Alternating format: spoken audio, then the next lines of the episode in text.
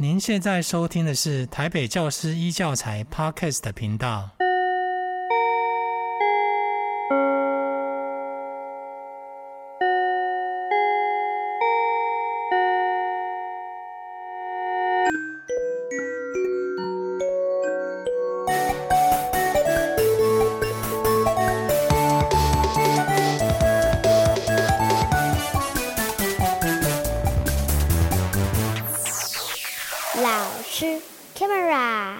大家好，欢迎收听老师开麦拉的未来聊天室，我是主持人宋美美老师。今天我们邀请到的来宾是淡水文化国小的吴姿莹老师，欢迎姿莹。各位听众，大家好。我和姿莹老师的认识其实要追溯到，搞不好有十年了吗？嗯，有哦。我是在二零零八年读淡江大学未来所遇到美美老师的。哇哦！现在回想起来，真的好像有点久远了。二零零八 那时候，我在淡江大学未来所教书的时候，姿莹是我的学生，应该说是表现很好的学生。后来，他也找我指导论文，所以我们比较深的缘分是这样来的。嗯，对啊，我记得我第一学期就修美美老师的课。在课堂上呢，老师就让我认识到我们现在所面对的世代跟过去的学生，还有我们自己在学习的时候不一样。那印象最深刻的是，美美老师每周都会让我们记录个人对教育目的的想法。后来我发现，我第一周跟最后一周对教育目的的想法已经差很多了。嗯，所以对于如何教育未来世代，在那时候就有了更深的兴趣。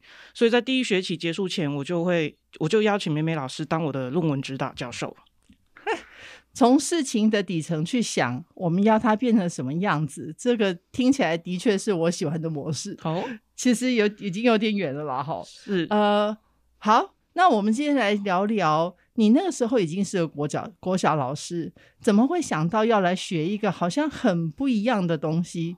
然后还有你在经过未来思考的洗礼以后，对自己的教学或者人生有哪些不一样的体会？这样好不好？好啊。嗯，我是师院出教系辅导组的毕业生。那毕业以后就成为国小老师。那其实，在教学过程中会遇到很多的毕业生回来，那他们都会跟我闲聊。闲聊的时候就会说：“哎呀，谢谢老师的教导啊，觉得老师教导的东西都很有用。”嗯，那我其实我就会问他们说：“是哪些部分有用？”那其实国中的学生他通常都说不上来。那刚好那时候我们教学现场老师的对话就有提到，读经教育对孩子到底有没有用？读读经，对，读经，嗯，那我就会问小孩子说：“哎，读经到底有没有用啊？”那国中的孩子就会说：“嗯、哦，老师很有用呢，考试的时候都会用到。”对，那我就会质疑说：“哦，那只有在考试的时候用到，那未来如果没有考试，你毕业出去以后，到底是什么东西是有用的呢？”嗯，好，所以我就开始在思考这个问题。所以你很早就开始对自己工作的意义开始做一些思考喽。是啊，后来到教了八年以后，就觉得有点累，嗯、那想要留职停薪去念书充电一下，在职场上可以暂时休息。所以我就在想，到底要读什么研究所？不能离教育太远，但是我又不想再读教育。嗯，那刚好有朋友就跟我提说，淡江大学有个未来学研究所。嗯，我查了一下，它就是在淡水授课的，而且未来学研究所听起来就很酷啊，感觉好像可以让我知道未来是什么，然后我就可以知道要怎么教学生，那教什么是对他们是对未来是最有用的。我记得，我还记得你在研念研究所那个时候，那个完全。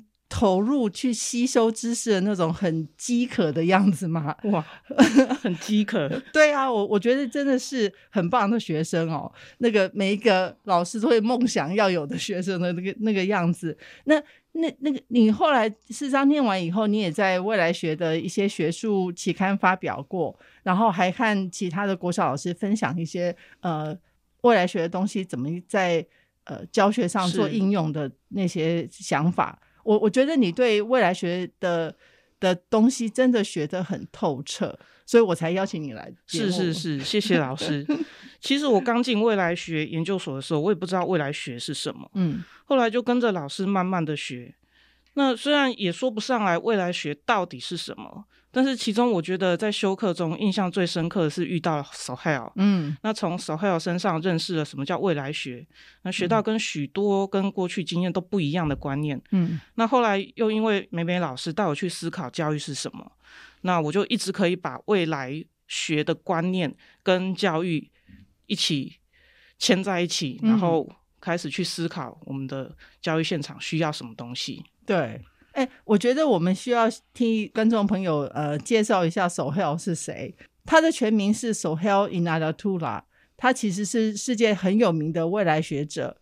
呃，他生于巴基斯坦，然后小时候生长在美国，然后现在是长期在澳洲呃居住。可是我觉得他其实根本。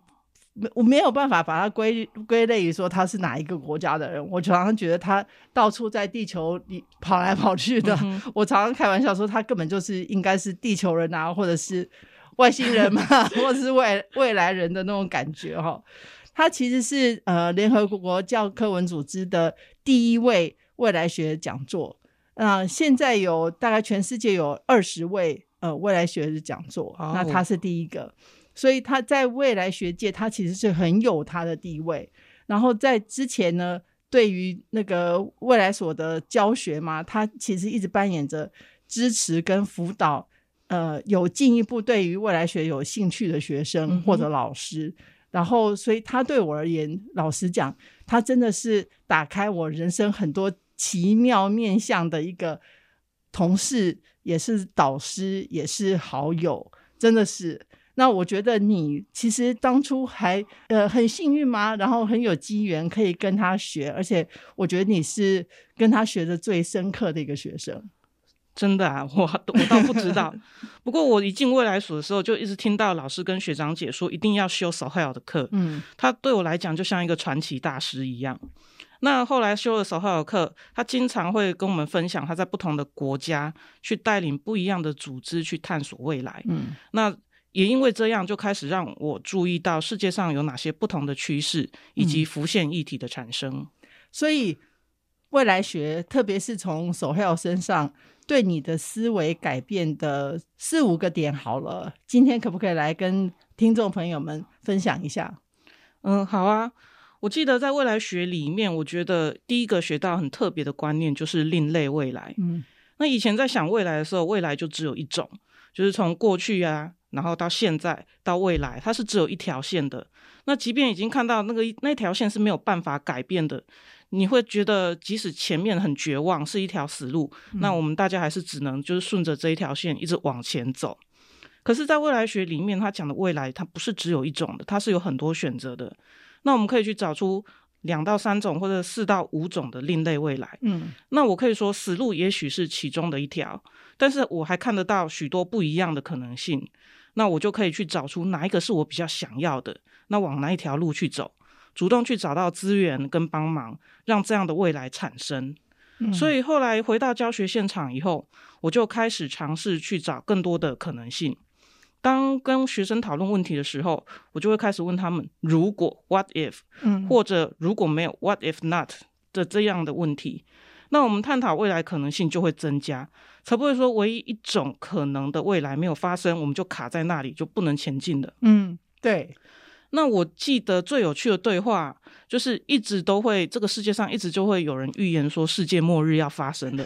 对对，然后每一次就会有学生就是有点担心的跟我说：“老师，某某预言说今天晚上世界末日。”哎，那我就会问他说：“哦，好啊，如果今天晚上世界末日，你要怎么办？”那学生就会说：“我就不要写功课啦，我要好好享受啊，我要去花光我的钱啊。嗯”那这时候我都会说：“好，你就不要写功课，花光你的钱，好好享受今晚。明天世界末日没有发生，你来学校再来面对我和你的功课都没有写。”对，那这时候旁边的学生就会大笑啊。那发问的学生就很尴尬，说：“那那我还是把功课写一写好了。嗯”那就会发现说，原来他那种脸上的担心就不见了。嗯嗯，对。那我觉得这是比较有趣的对话。对那在课堂上探讨，我就会带学生去看看他们的另类未来，嗯，找出我们想要的，然后想办法朝那个方向去走。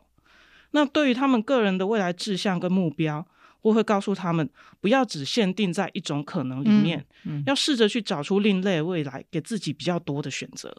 就是我们在前几集的呃节目也有也有介绍过这个概念哈，这其实是未来学里面很重要的一个第一入门吗？是。一个入门的概念哈，因为当你被预设说认为未来只有一条线，然后嗯、呃、就要继续这样走的话，那个思维是相对狭窄的，是。所以光是很多要想很多个未来这个概念，呃，某种程度那个我们的思考空间就被开放出来了，嗯、然后所以。即使你不知道未来思考的各种工具，我们也开始会有一些想法冒出来。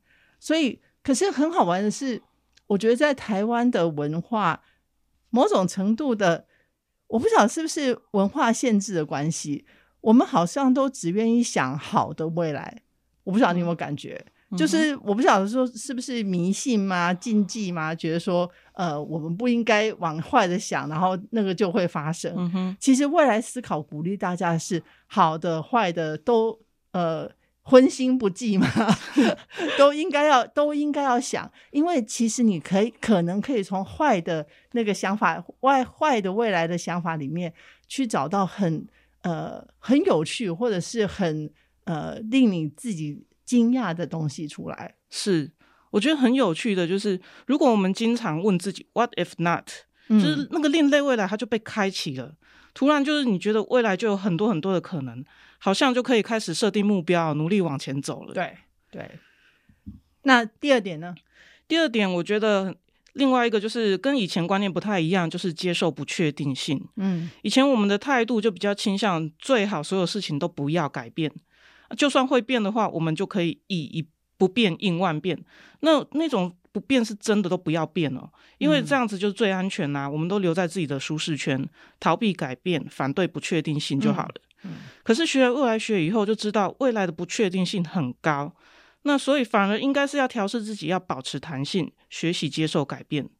那像这一波的疫情，在教学现场就掀起了很大的改变。什么样的改变？嗯、呃，记得去年年初的时候，嗯、呃，老师们就要开始学习线上教学。嗯，刚开始的时候，我就和其他老师一样，不相信线上教学。后来五月真的就停课了。然后大家就赶鸭子上架，努力撑到六月结束。嗯，嗯嗯，那六月一结束，我就想起我自己说我要学习改变，接受不确定性。那所以我就后来就趁着这一波教育部他花了很多经费在办理线上教学研习的时候，我其实从去年到现在花了上百个小时在不断的研习各种线上教学的软体跟硬体的使用。哇哦！对，那到现在以后，在教室现场，我就可以看到，诶，平板教学的好处是什么？嗯、反而我现在很喜欢用平板来做教学。那熟悉了以后，我就开始在思考，我要怎么样在我的教学现场做一些改变，那让学生可以透过平板有更多的自主学习，那培养他们主动思考或者讨论以及解决问题的能力了。哦，所以你让自己。接受了改变，反而看到了新的可能性。对啊，其实我们学校很多老师，就是他也常常聚在一起去讨论线上教学的方法。嗯，我们会互相分享心得。那但是也看到一部分老师，他是非常害怕改变的，就是他们还是觉得线上教学很难，然后不相信学生会会专心。那也觉得自己没有办法再学习线上教学的新的呃技能。所以面对生生有平板的教学，他们其实处在很强大的焦虑里面。嗯，所以他们只好把所有的精力去应付这一种焦虑。哎，对，哎，所以他们反而是去应付焦虑，而不是应付改变这个东西本身。是啊，可是我觉得这就很像冲浪一样，嗯，你浪来了，那我们就应该要改变原来的姿势跟方法。对，譬如说。因为你知道浪是不固定的嘛，它随时都会变化。那我也要随着变换方式。那如果浪来了，你都不寻求改变的话，那在浪底下，我觉得要求生存，这真的是蛮痛苦的。嗯，对。所以在面对学生的时候，我们在讨论他的未来志向跟目标的时候。除了像前面讲的会带他去找另类的未来以外，我会再跟他们补充：你现在立定的志向跟目标是可以改变的哦。嗯，因为环境一直在变，那他们也一直在成长啊。所以我就会鼓励他们说：“你不要觉得说，哎，我以前的志向跟现在志向不一样，很丢脸或很奇怪啊。”因为我也会跟他们说，即便你设定的目标短期目标达成的时候，你还是会定新的目标跟志向，所以没有关系。就是我们要保持弹性，然后学习去做改变。没错，那个。未来学跟传统的政策分析啊，或者是策略规划里面最大的不同，其实就是传统的呃行政学的目标，都是在于怎么降低甚至去除不确定性。是，呃，我觉得不确定性对啦，某种程度它应该做呃某一些的限制，比如说我们刚好呃，我们如果约好两点钟要录音，是，结果。字音只有百分之五十的机会会出现，是。然后呃，录音师小伟只有百分之七十五的几率会出现。那这样的话的确是会很困扰，就说我们我们到底今天会不会录成音这件事情就变得很困扰。是。但是呃，在做计划或者是做思考的时候，不确定性其实是一个机会。其实是开发了我们另外一个思考空间，嗯，所以久了以后，我们就会比较能够接受那个突来的冲击，嗯，它还是会给我们冲击，是，可是它它带来的震撼，呃，某种程度来讲会比较快的消退过去，然后让我们去做呃接受那个改变本身，然后，所以我们常常忽略了一点，就是我们很常挂。挂在嘴嘴上的就是以不变应万变，对，好像说，哎，那那不变就是最最舒服的，而且最安全的东西。是，可是我们其实没有想到，如果外在的情势都都变了，嗯哼，其实你不变反而会变成最容易被被淘汰，是最容易呃最危险的地方就是不变。是，然后我觉得还有一个很重要的一点哈，我其实发现。我现在五十几岁了，那个人生里面很多很美好的事情，其实都是因为不确定性带来的。嗯哼，如果说我们所有的事情都已经确定了，比如说我要比赛，我就知道你一定会赢，我一定会输，或者是呃，我一定会得第二名的之类的。是呃，这样有什么好玩的？是那很多东西就是那个 surprise，那个很惊喜的地方。嗯其实就是不确定啊，是。对，我觉得不确定性反而会让我们有不同的经验，对。对，这还蛮有趣的，对，所以我们常常都忘记了它，只只觉得说它是一个不确定，是一个不好的东西，然后拼命把它压着，这样子。是。不对。好，那第三点的学习呢？嗯、呃，第三点应该是 long term thinking，哦，长程思考，嗯哼。就是以前我在想未来的时候，顶多就是说明天呐、啊、后天呐、啊，或者明年。可是遇到学生以后，最多最多我再多想的就是学生他毕业以后去到国中那几年怎么样？嗯，但是在未来学里面讲的是十年、二十年，甚至更长五十年、一百年。那一般人就觉得不可思议，这么长的未来是要怎么想？可是我回到教学现场的时候，我就想一想，诶，我现在教的学生是国小的。那十年、二十年的未来，正好是他们进入社会的时候，对，成为社会中间的那时候。所以我常常跟学生说：“哎，你们要去想一下，十年、二十年后自己是什么样子。”或者我们在探讨一些社会或环境的议题，我们会去想一想，五十年后是什么样子。嗯，那我常常跟他们说，五十年后我已经是土了哦。对，那。可是你们虽然老了，但还活着，那正看着你们的儿子、女儿、孙子、孙女的成长。那你希望五十年后的社会和环境应该是怎么样的？你想看到什么样的未来？嗯，对。那记得有一次我和学生在讨论核能的议题，其实我对核能这个议题我没有什么应该有或者要把它废掉的立场。嗯，所以在教的时候，我就很平实的跟学生说，我们现在使用的能源有火力、水力和核能。那核能刚开始被使用的时候是称为 nuclear 干净的能源，不像火力会污染空气。嗯，可是后来发现辐射跟核废料是一个很大的问题。但是我们目前还是会需要使用核能发电，让大家可以负担比较便宜的电费。那后来我跟学生我们就在讨论五十年后社会跟能源。那其中一个另类未来是台湾因为核能意外毁了。嗯，对，就是讨讨论到这里的时候，有一个学生就举手跟我说：“哎、欸，老师，那你现在大人很自私诶、欸，你们付很便宜的钱在用电啊，五十年后你们都死光了，结果呢，你把我们留在那个用再多钱都救不了自己的社会。嗯，好，那经过这样的长程思考跟学生的讨论之后，我突然觉得核能议题在我心中就有了一个立场。对，所以当我现在在想问题没有方法或想法的时候，我就会运用长程思考。那有时候运用之后，反而会让答案很清晰的浮现出来。对，所以一一旦我们看得比较远了以后，那个我们的一些立场可能就会开始改变，因为你看的东西开始变得不一样。呃，我觉得这很像爬山嘛，你爬山爬得比较高了以后。你会，你就会发现说，哎，你本来要走的那个方向，不见得是我们想要去的地东西。你在山下的时候，呃，很很努力的往往上爬，往上爬的时候，结结果发现那个不是你要的，嗯，或者说，其实你走很多条路都可以到某一个地方去才对，是，呃，不见得要一定要走那个地方，绕路是要 OK 的。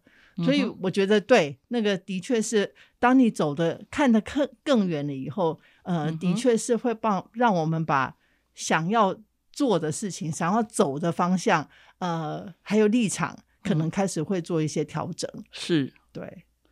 那有没有第四点？嗯、呃，第四点呢，就是提到在探讨问题的时候，嗯，我们要去找利害关系人一起讨论。对，对，去找到那一个没有说话的人的声音。那说到利害关系人这个词，我前几周还在教育永续发展论坛上听到，嗯，感觉这个观念现在已经有很多人在重视了。对，的的确越来越多。是，那刚开始教书没多久，我记得教育部就希望每个学校要有自己的愿景。那可能大部分校长都是体认第一线老师很辛苦，嗯，所以就自己承担了学校愿景的工作。对，然后我们就会在某一个校内会议的时候，听到校长就公布了我们学校的愿景是什么。对，那所以当我听到我们学校愿景，我的直觉就是那跟我什么关系呀？嗯，对。可是学来学未来学以后，我才知道说，一个组织的愿景其实很重要。那愿景的形成应该是由所有的利害关系人一起来讨论，对，大家才会有共识，那知道怎么做，要如何努力。对。这这是很重要的一点哦，愿景要大家一起来讨论才对。是，那一个问题的讨论，就算你知道那个利害关系人跟你的立场恰恰相反，会不断扯你后腿。嗯你还是要邀请他一起讨论，即便没有共识，你也可以透过他的参与，知道你在讲的解决方法里面有哪些漏洞是需要弥补的。对，的确，对。如果我们因为太害怕某些利害关系人会在开会的时候扯我们后腿，然后就不找他来讨论。我觉得我们就会缺失在某方面的观点，然后我们的解决方法就会不够完整。嗯、那甚至推出以后呢，在未来他可能不会只是扯我们后腿，他可能会把我们下半身都 全部都扯掉了。真的，真的是这样子。对，所以在教学现场，我我觉得我们常忽略的那个利害关系人就是学生。嗯、学生的声音是最没有被听到，因为他们都没有发言权。可是他们其实是。最不可或缺的利害关系人，嗯，是。那我跟学生，我们常常遇到问题就是写回家作业。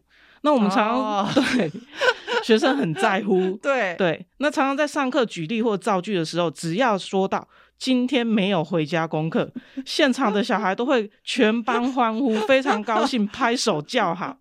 虽然只知道是举例，不是真的，但是可以看到他们当下非常开心的感觉，好可爱哦。是。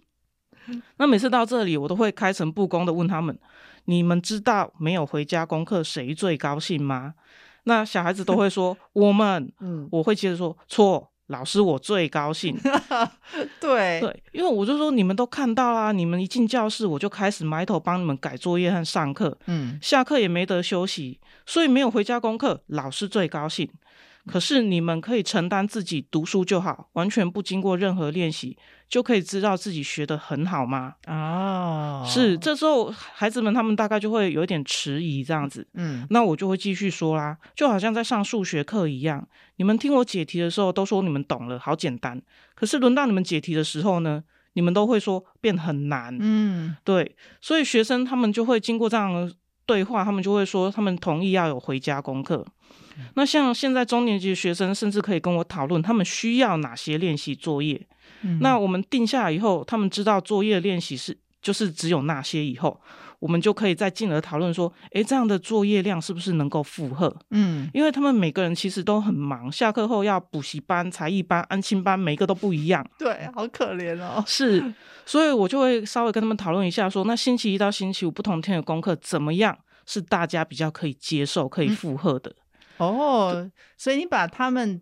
呃，纳进那个讨论功课量的这个 framework 里面来。对对对，那从讨论中我可以知道他们的生活状况，嗯，那他们也愿意一同为了这个学习而努力完成作业，我就不用担心说有人回家作业写不完啊，然后家里就鸡飞狗跳、人仰马翻，最后家长又跑来学校抱怨说：“哎，老师，你出的功课实在是太多了。”哎，这真的是很重要的一点呢。我们每天希望孩子可以做功课。然后，可是也希望他们可以心甘情愿的做，那个内在动机帮他们建立起来，那个其实比任何外在动机说老师强迫的要重要。是在同时，我其实也发现，他们就开始中年级而已哦，他们就会规划自己的课业跟时间。嗯，即便他个人要请假的时候，他会主动询问说：“老师啊，接下来的作业是怎么规划的？”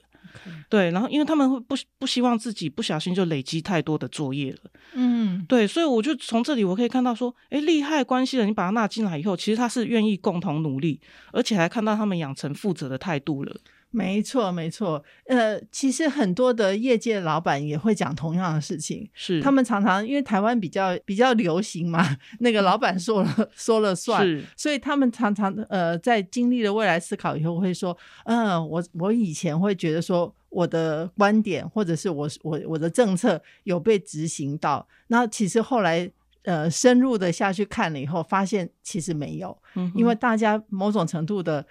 在组织里面有不同的位置，其实看到的东西都是不一样的。是，可是当我们愿景拿出来的时候，很容易就是呃，老板的观点是，然后然后所有的人都要从老板的观点去看。是，那其实还有另外一点，就是那个愿景往往是模糊的。是，等到模糊的时候，就小小孩子的功课比较清楚，那个定义的很清楚。是是，可是愿景呃，组织的愿景就会就会比较模糊。是，那。那个时候其实反而不容易做得到，说不容易检核，说你到底有没有做到这样。嗯，我觉得你刚刚讲的东西里面一个很重要的是，如果我们现代学校的主体我们认为是学生的话，嗯、那。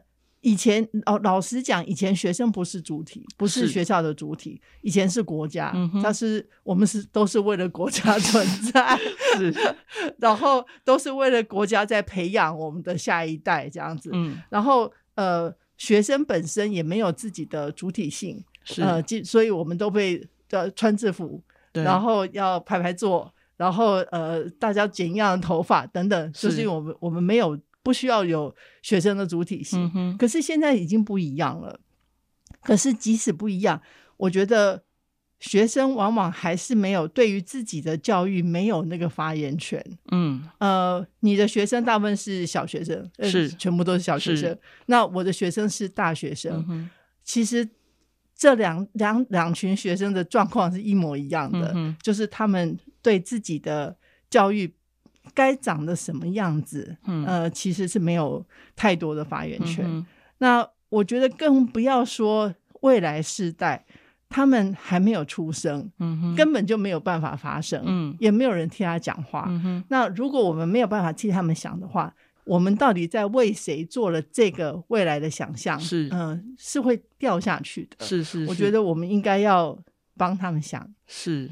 真的要常常提醒自己，替孩子想一想。对，我觉得最后一点是我从 Sohail 身上看到最特别、最不同跟，跟、嗯、跟其他未来学者都不同的，就是去找到平衡点，嗯、然后发自内心的去关心关怀。什么意思？因为。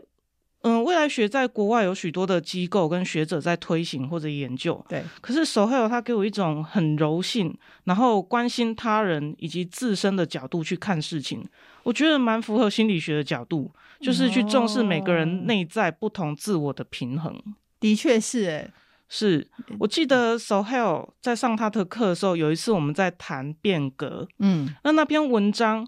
分析了如何在组织内推动变革。嗯，那他说到，就是想要组织内发生变革，就要企图影响组织内多少比例的人，当组织内达到一定比例的人愿意改变，那变革就发生了。即便还有某些比例的死硬派不愿意变，变革还是发生了。嗯，可是在我读完这篇文章后，我就好像看到。这好像在操弄人性一样，对，就是你只要 确定那个比例的人愿意改变，没错，那个变革巨轮就往前了，把那些不愿意变的碾过去都没关系。嗯，对，但我不太喜欢这样的感觉，所以当下我就跟 Sohail 讲，我不喜欢这种想法。嗯，那 Sohail 又给我一篇文章，嗯，那那篇文章中提到说，那些不愿意改变的人。其实他并不是真的不愿意变，嗯，而是因为他有太多的害怕跟障碍，嗯。那如果组织里面想要变革的话，可以试着帮助这些想要改变的人去解决他们的困难，嗯，对。那对这样子变革就会发生。那我觉得这个想法真是太好了，对。那回头再去看这一篇文章的作者，才发现原来是 Sohail 写的，这个这个真的太经典了，这个呃。我觉得认识 Sohail 的人，其实都会对这一点不会意外。是对对。那回到我们说的线上教学，嗯，我就会从这个观点去看到现在这些没有办法改变的那些老师，他们为什么不能变？哦，那有些老师就会说啊，他觉得三 C 产品的使用是很困难的，嗯，然后电脑很难操作。那有时候他们跟我提的时候，我就会跟他们分享一些比较简单的方法，嗯，然后陪他们实际去操作一遍。那后来就发现，哎，这些老师他们其实很认真的在学，然后下一次他们在做的时候，他们又会跑回来跟我讲说，哎，你上次说的那个怎么做？你再做一次好不好？嗯，所以我就从看从这里我就看到说，哎，从柔性的关心的角度出发的时候，那个改变真的它就发生了，哎，对，哎，对对，所以我就知道说，哦，原来我们希望变革发生的时候，要从不同的。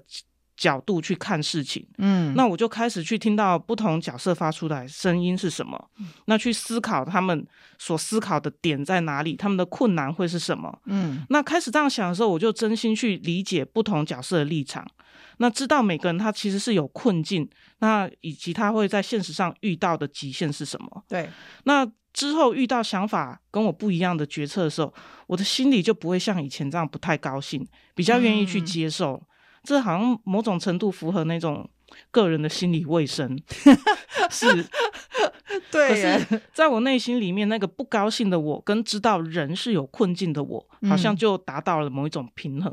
哦，对。所以你刚刚在说的那个达到平衡是这个意思？是是是。我觉得这好像就跳回我大学时代在学那个辅导跟心理一样，呃、就跳回对人的关怀了。对。我我觉得这点实在是非常重要，而且其实也很符合现在的潮流。老老实讲，虽然我们不是为了符合潮流才才来做这件事，因为呃，对人的基本的关怀，呃，这这个柔性的事情其实是很重要的一件事。是，其实我们在谈愿景或者是政策的时候，要纳入不同利害关系人的观点，这件事情是未来学的确比。别的领域要早开始，是你刚刚这样讲了以后，我才我才想一想说，哎，对，哎，这个东西好像也是 Sohail 带进来的，是，是他他带进来呃未来学这个这个领域的哈。是，我觉得想办法平衡到自己，我很喜欢你刚刚在在谈的那个东西，就是我们看到别人的挣扎，嗯，然后看到了不同的角色以后，那当你可以同理他了以后，嗯，呃，某种程度的。我们也找到自己的平衡。嗯，你不见得要同意他，你不见不见得要完全跟他一样，但是你知道他为什么会这样想。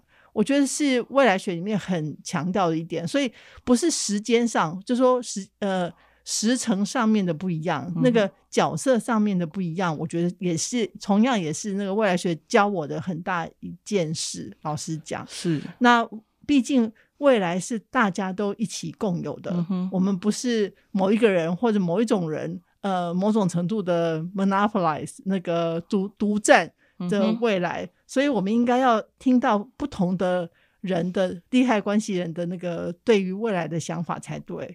嗯，我们今天谈到了未来思考的很多的重要的概念，你你把它带进来了哈，呃。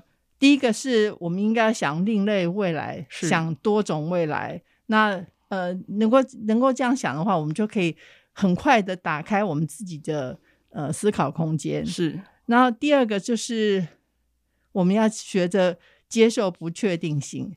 那某种程度来讲，可以再打开更多的思考空间。老实说，那第三个是我们想的可不可以比较长程一点，比较 long term 一点，不要再那么执着那个很短程的呃立即的事情。是，然后你看到你的立场会有些不一样。